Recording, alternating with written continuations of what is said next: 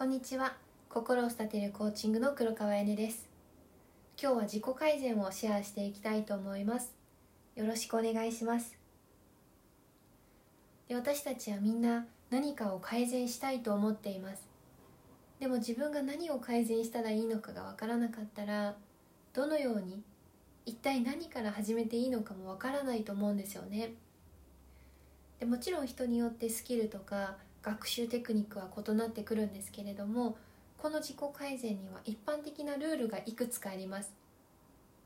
で現代のように動きが速くて変化も多くてで競争の激しい世界だったら新しいスキルを学んで習得することが成功への一つの鍵になっていくんですね。で実際に専門家の方たちもこのように述べています。心理学者であるハイリー・グラント・ハルバーソンは賢くなるだけでは十分ではなくて私たちは常に常に賢くなる必要がありますと述べています。また大学教授で大学の組織行動を管理しているジョセフ・ワイントラブ・パプソンは最初は快適に感じるとは限らないその方法で自分自身を伸ばす機会を常に探していく必要があると述べているんですね。つまり私たち一人一人が何か向上したいだとかさらにはうまくいく人生にしたいだとか変化を起こしたい時自らが前進していくには継続的な改善自己改善が必要だということなんですね。まずあなたの目標は達成可能でしょうか？一緒にここから見直していきましょう。自己改善においての達成可能な目標というのは例えば年内に2022年の年内に経営者になりたい。こういったものではなくてこう環境の変化とか自分の外側で起こる何かの改善とか変化を願うものではないんです。それそうじゃなくてその環境を得るには今の自分のどんなところをどういったところをさらに改善させていけばいいのか。どんなところを改善していくことでその目標の達成が可能なのか。こういう目標なんです。そしてそれにどのぐらい自分の時間とエネルギーを費やすことができるでしょうか？なぜなら自己改善っていうのは例えば薬局に行って処方箋をもらうこういったものではなくて自己改善には取り組むための時間が必要になるからなんです。自分自身が何かに取り組む必要がある場合多くの人たちはそれは自分の能力が欠けているんだっていうことを意味しているって思い込んでるんですね。しかし私はそれは違うと思っています。自分の能力が欠けてるから自己改善が必要なのではなくていつもさらに今以上の上の自分を目指していけばそれを達成できるポテンシャルが私たちにはどんな人にも備わっているからなんです。日々ベストな自分への成長はどんな人にとっても未来の可能性を変える力があるんです。またあなた自身が目標を達成させるために一生懸命に取り組む準備ができていない限り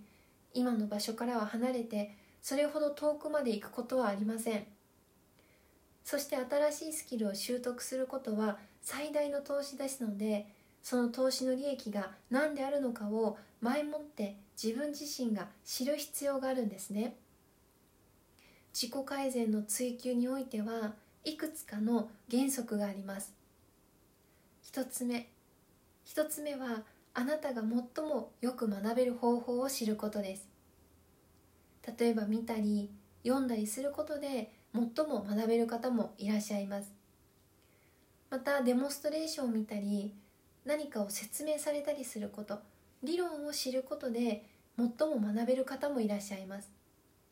さらには実践的な経験とか自分の体験体感で最もよく学べる方もいらっしゃいます。なのでここで考えていきたいのはあなたが効果的で最もよく学べた経験をしたことその共通するものは何だったでしょうか？また良くないことは何だったでしょうか？誰かの正解とか成功を探すのではなくてあなた自身の学べる方法よく学べた方法を知ることが重要なんです。その理想的な学習スタイルをまずは振り返ってみてでその要素を特定して自分自身が理解していくことで自分の大切な時間を最大限大切に大事にフル活用していくことができます。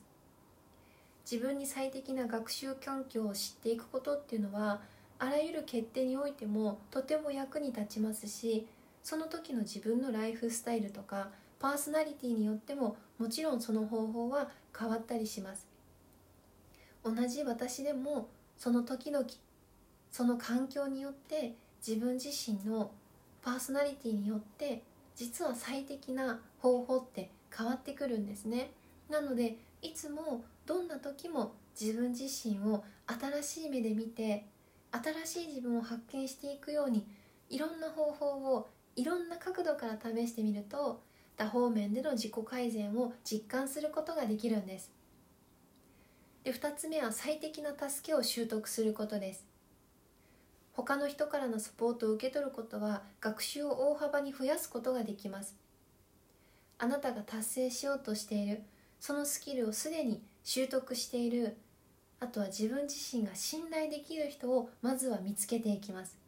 そしてあなたの変化に気がついて正直なフィードバックをくれる人を見つけに行きます。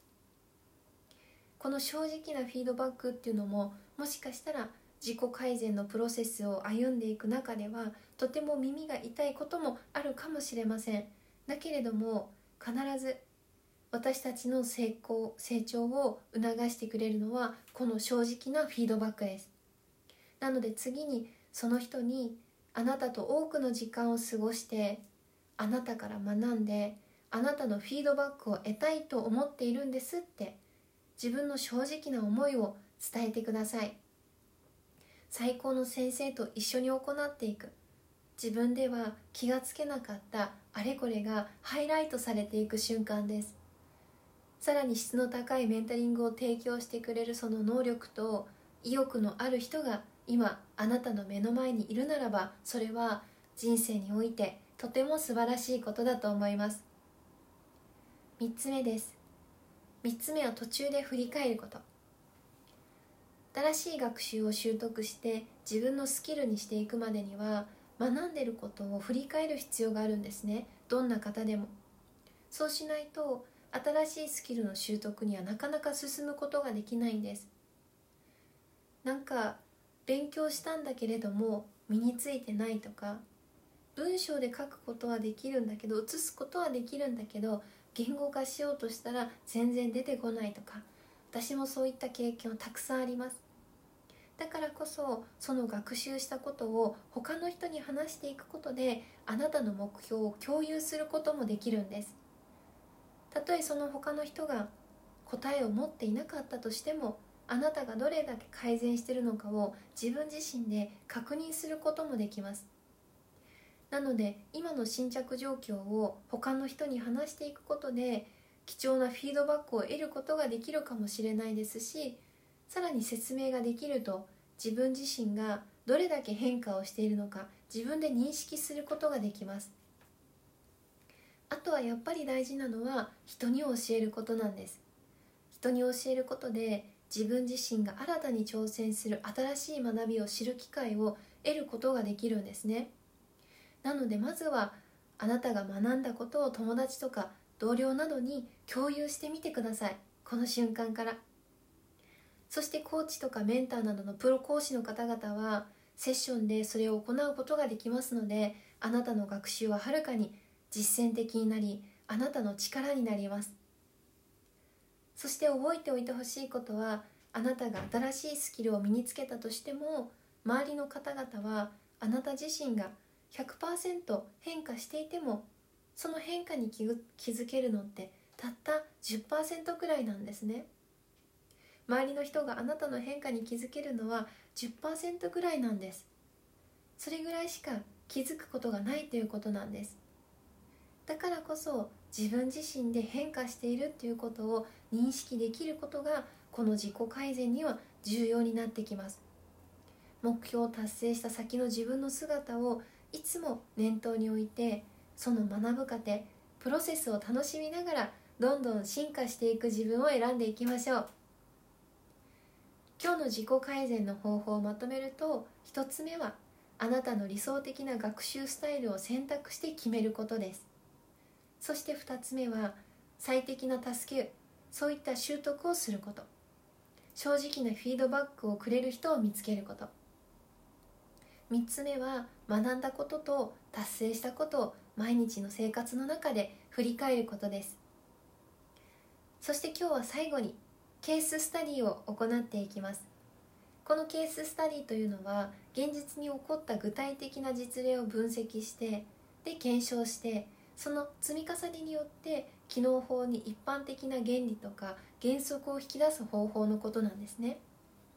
でこのケーススタディを行うことで理論的に学んだだけでは得られない。現実の問題解決に結びついてるそのスキルを養うことができますのでこのケーススタディはとても重要な行動になります。このケーススタディで試行錯誤で学んでそしてさまざまなアプローチの実験を行っていきます。実際に私もこのケーススタディを自分の生活の中で活用していってで自分の理論と体感っていうのを自分自身に落とし込むことで今またこうやって皆さんにも知恵としてお伝えすることができるようになりました。はい。いかがだったでしょうか？このように3つの原則とケーススタディを行っていって自己改善を行ってさらに新しい自分を構築していきましょう。今日もいい日です。